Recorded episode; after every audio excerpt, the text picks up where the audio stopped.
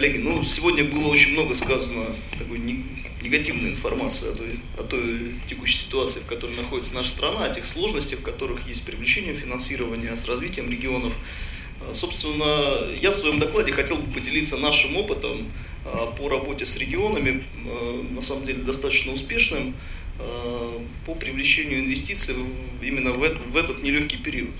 У нас так получилось, что у нас вообще группа компаний НИСИП, то есть я возглавляю как раз консалтинговую компанию 2 консалтинг и вице-президент НИСИП. У нас группа компаний занимается очень широким перечнем консалтинга, мы очень много работаем с федеральными, региональными органами власти, с крупным бизнесом. И так получилось, что последние несколько лет как раз э, э, под моим руководством мы развиваем э, практику, которая занимается не, не только консалтингом, но и, по сути, мы работаем как аутсорсинг проектных офисов для регионов, помогая за ручку, сопровождая перевод инвесторов, развитие малого среднего бизнеса, развитие городской среды.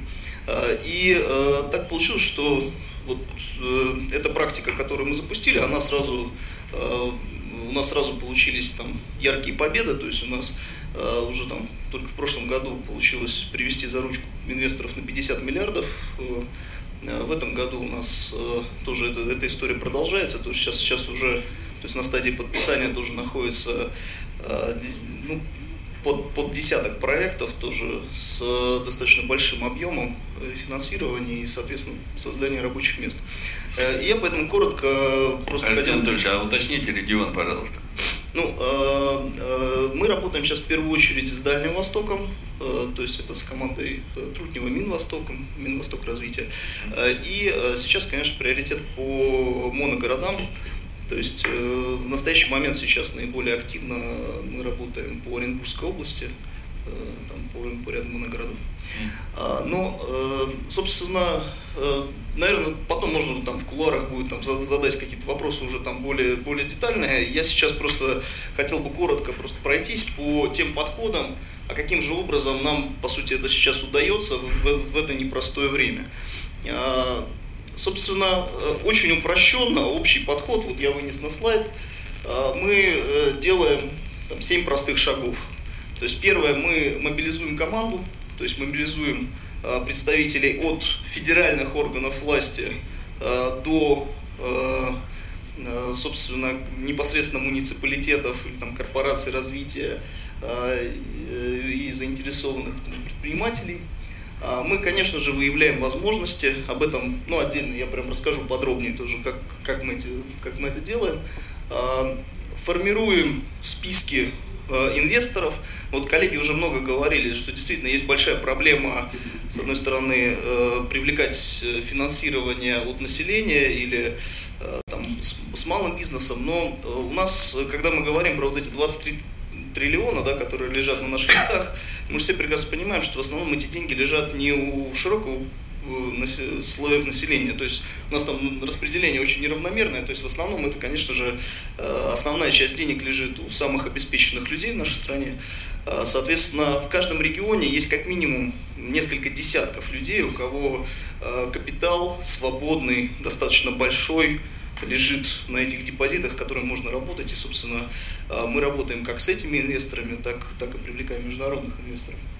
А, собственно, когда мы имеем а, какие-то структурированные проекты, понимаем потенциальных инвесторов, мы, конечно же, от них получаем обратную связь, структурируем проекты, опять же, в зависимости от тех требований, которые есть занимаемся развитием и созданием экосистемы, то есть это смежные проекты, это малый бизнес, это городская среда. И, конечно же, мы а, запускаем работу на региональном уровне, то есть э, а, мало дать, э, мало провести эту работу, то есть важно, чтобы потом чиновники это подхватили. Мы, конечно, все понимаем, что уровень компетенции, уровень проектного менеджмента в органах власти, он как бы оставляет желать лучшего, да, поэтому здесь, здесь важно очень э, приземлять э, дальнейшую проработку всех этих проектов, дальнейшую проработку программ до детализированных, простых, понятных дорожных карт с конкретными ответственными, э, которые потом руководитель в привычном ему формате может,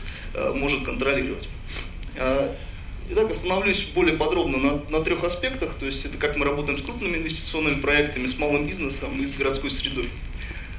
А с крупными инвестиционными проектами у нас э, э, методика достаточно простая.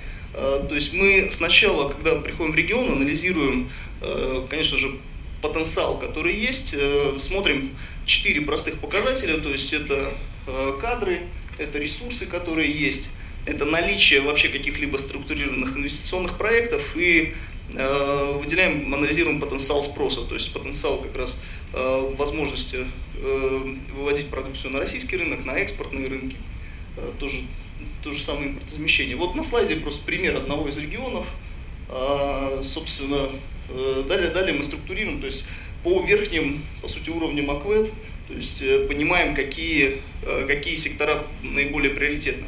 Ну, из таких э, простых примеров, ну, я бы сказал, что э, в большинстве у нас регионов основные возможности для привлечения инвестиций, они, конечно же, связаны с нашими большими природными ресурсами, то есть это в первую очередь э, все, все сектора, связанные с добычей ресурсов, это сектора, связанные с сельским хозяйством, это сектора, связанные с туризмом, то есть, ну, а также надо, конечно, смотреть уже уникальные специализации регионов, то есть Э, связанные там где-то где-то э, где-то есть хорошие кадры, где-то есть э, потенциал там, машиностроения и так далее.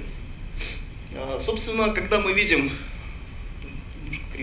отображается, когда мы видим верхнеуровневые направления, конечно, мы их анализируем несколько глубже. Здесь на слайде просто вынес там пять основных направлений, да, которые мы смотрим.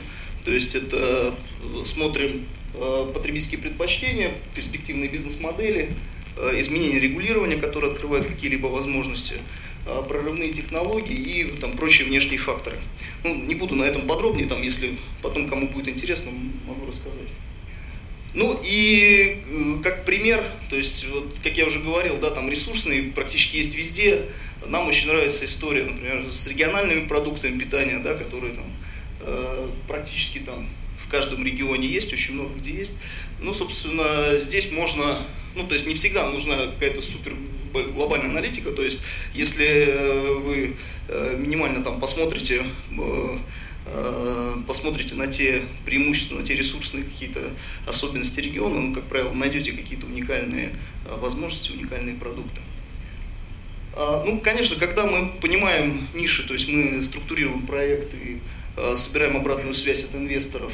Опять же, по инвесторам, да, то есть у нас эти деньги, которые есть, э, они есть у крупных корпораций, они есть у там, сетевых компаний.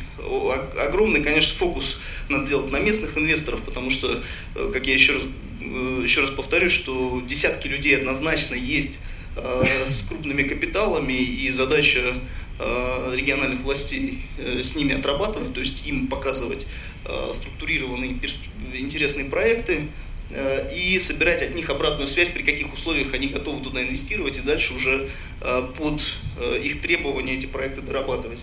Ну, конечно же, международные инвесторы, ну и можно задействовать, конечно, общественные организации, чтобы выходить уже на разных крупных, крупных российских инвесторов и так далее. Но, конечно же, когда встает вопрос, вы, вы проговорили с инвесторами, то есть он говорит, дает вам обратную связь, что да, проекты могут быть интересны, но э, всегда возникает вопрос, условно говоря, чем ваш регион и чем вы дадите более уникальные условия, чем другие.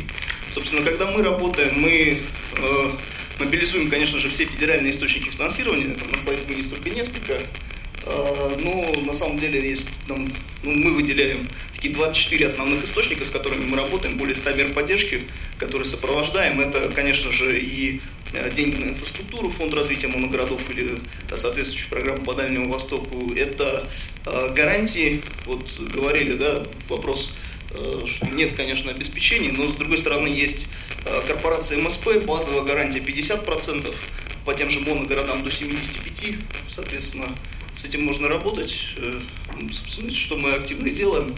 Есть огромное количество субсидий, то есть у, только у одного Минсельхоза там десятки разных направлений. Соответственно, конечно же, задача региональных властей э, со всеми этими инструментами работать и, э, конечно же, для своих инвесторов, которых они привлекают, э, собственно, эти все возможные источники финансирования подтягивать. По малому и среднему бизнесу. У нас здесь методика очень простая. Ну, слайд, конечно, тут немножко заумный, но по-простому объясню. То есть мы смотрим с точки зрения внутреннего спроса.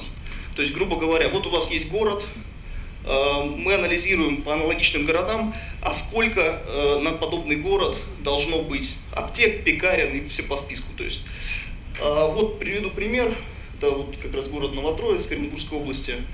Э, мы анализировали здесь, э, получилось, что есть потенциал создать там 700-750 предприятий, 2-2,5 тысячи рабочих мест. Но это так укрупненное направление, конечно, там есть там более детально.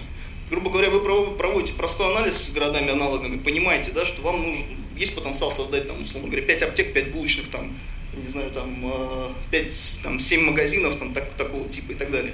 Собственно, дальше задача очень простая. То есть дальше надо э, брать проектный подход и в ручном режиме отрабатывать э, создание соответствующих малых предприятий.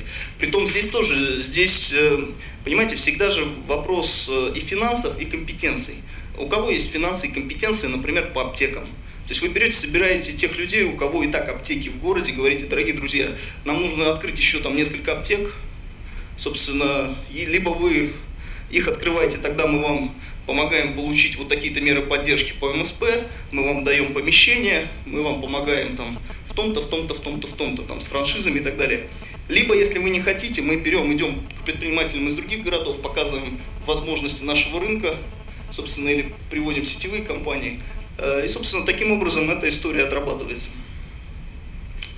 А по городской среде. Конечно, огромный вопрос встает с персоналом, то есть для того, чтобы, э, в принципе, люди не уезжали, у нас по большинству регионов э, ситуация ну, достаточно тяжелая именно э, кадровая. Э, нам нужно работать э, с городской средой, то есть и помимо инвестиционных проектов, помимо малого бизнеса, нам нужно еще и запускать проекты именно улучшения городской среды.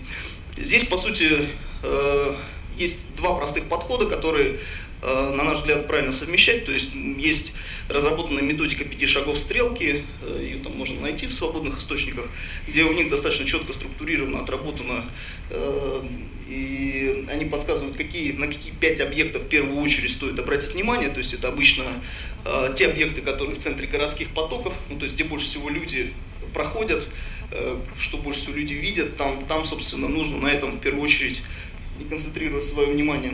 Конечно, места притяжения молодежи, достопримечательные социальные объекты, деградирующие. Но помимо этого, конечно, у города есть специфические проблемы. Э, специфические проблемы, в принципе, для всей там, региональной местной власти несложно выяснить, то есть это, э, да, заканчиваю, э, то есть вы просто собираете на собираете активные слои граждан, выявляете, там, проводите страцессии, по сути, на стыке проблем и там тоже методики пяти шагов вы получаете приоритетные направления. Собственно, дальше, на самом деле, тоже в свободных источниках есть огромнейшие базы лучших практик по развитию городской среды. Ваша задача уже подобрать себе соответствующие практики. Я несколько вынес, на самом деле их там а, сотни даже тысячи а, хорошо описанные. А, собственно, и уже исходя из бюджетных ограничений, из понимания источников финансирования и приоритетов, выбрать соответствующие практики. Ну и э, в целом, да, мы по горсреде выделяем там четыре подхода, которые, ну, просто на которые нужно держать в голове, ориентироваться и э, э, использовать.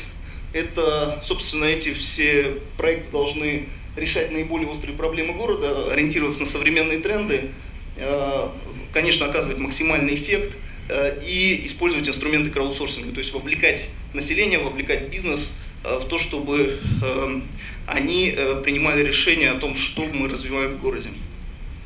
Все. Спасибо за внимание.